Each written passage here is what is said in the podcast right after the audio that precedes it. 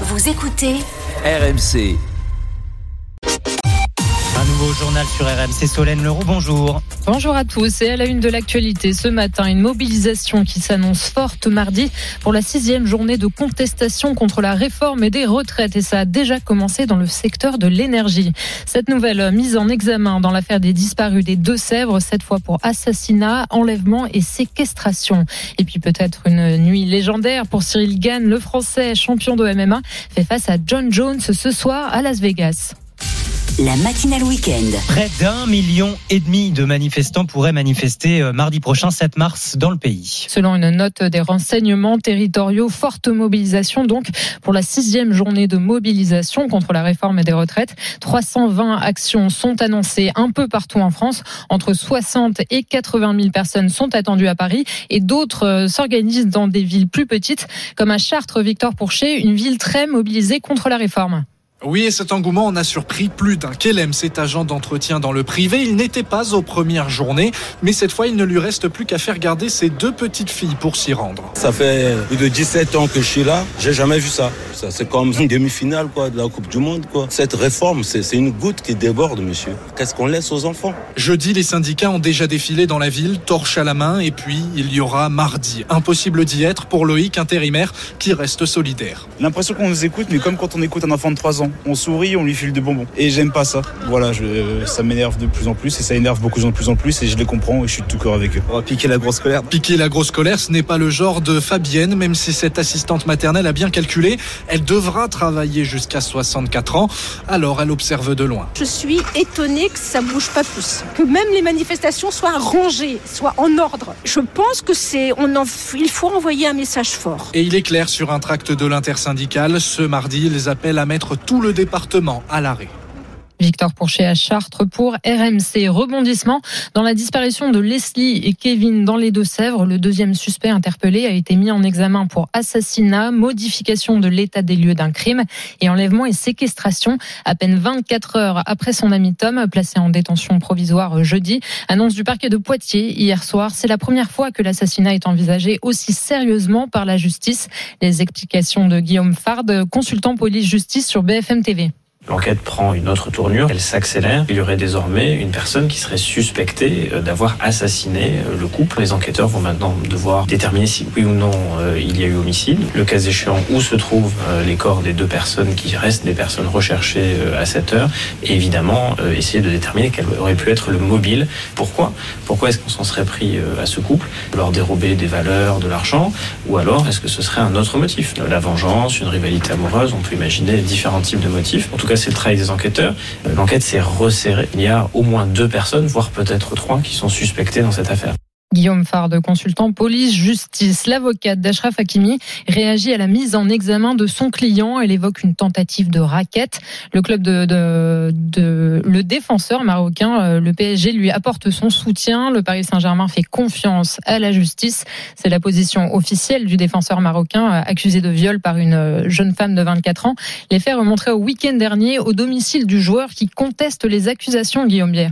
Le défenseur parisien contre-attaque. Selon son avocate, Ashraf Hakimi aurait été, je cite, l'objet d'une tentative de raquette dans cette affaire, sans plus de précision. Elle affirme par ailleurs que l'accusatrice du joueur n'a pas porté plainte, qu'elle refuserait de se soumettre à des examens médicaux et n'a pas voulu être confrontée à celui qui est donc mis en examen pour viol. Ashraf Hakimi dément fermement les faits qui auraient eu lieu à son domicile le week-end dernier, alors qu'il avait fait venir la jeune femme de 24 ans chez lui en pleine nuit. Quelques heures plus tard, elle avait dénoncé l'agression au commissariat, mais ne voulait pas que l'affaire soit médiatisée. Le dossier est désormais entre les mains d'un juge d'instruction de Nanterre qui a placé Ashraf Hakimi sous contrôle judiciaire avec interdiction de contacter la jeune femme. Guillaume Biet, chef du service police-justice de RMC. RMC, il est 8h04. Aujourd'hui, c'est la journée mondiale de lutte contre l'obésité, une maladie chronique qui touche plus de 22% des adultes en France, selon l'OMS, l'Organisation mondiale de la santé, soit plus de 8 millions de personnes. Des malades souvent victimes de préjugés, y compris de la part de leurs médecins. Un corps médical qui ne se montre pas toujours aussi bienveillant qu'on pourrait le croire. Écoutez ce reportage d'Ameline Lavechin.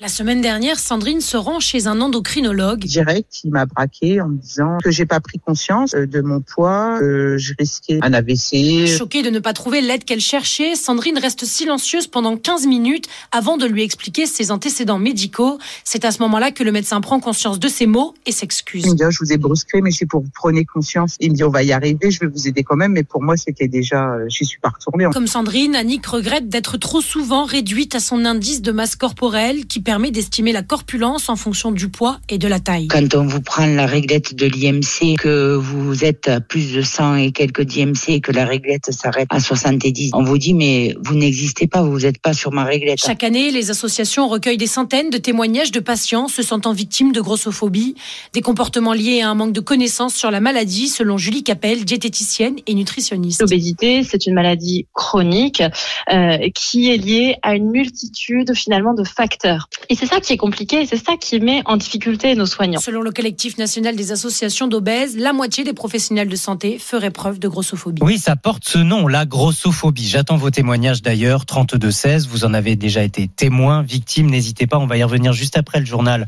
avec Anne-Sophie Joly, présidente du collectif national des associations d'obèses, en direct avec nous en studio à 8h10. À l'étranger, en bref, la colère ne faiblit pas. En Grèce, après la catastrophe ferroviaire qui a fait 57 morts mardi dernier, 3000 personnes se sont réunies hier à Athènes. D'ailleurs, ont éclaté entre manifestants et policiers. Outre-Atlantique, on l'a appris hier, Joe Biden s'est fait retirer une lésion cancéreuse mi-février avec succès, d'après son médecin.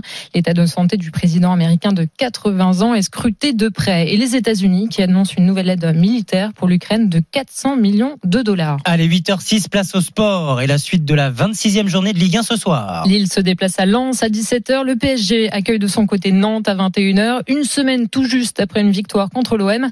La semaine prochaine, c'est un autre adversaire de taille qui attend le Paris Saint-Germain. Le club parisien rencontre le Bayern Munich en huitième retour de la Ligue des Champions. Écoutez l'entraîneur du PSG. Nous avons retrouvé euh, à Marseille un certain visage avec euh, une certaine manière de s'exprimer qu'on avait eu euh, sur la première partie de saison. Même si l'effectif était au complet, la priorité est sur le match de Nantes. On aura après quatre jours pour préparer le match du Bayern. Christophe Galtier avec Arthur Perrault. Il est peut-être le prochain roi du MMA. Le français Cyril Gann affronte la légende John Jones. C'est l'événement de la nuit prochaine à vivre sur RMC, Sport, bien sûr. Et ça se passe à Las Vegas. Julien Richard, c'est le combat d'une vie pour Cyril Gann.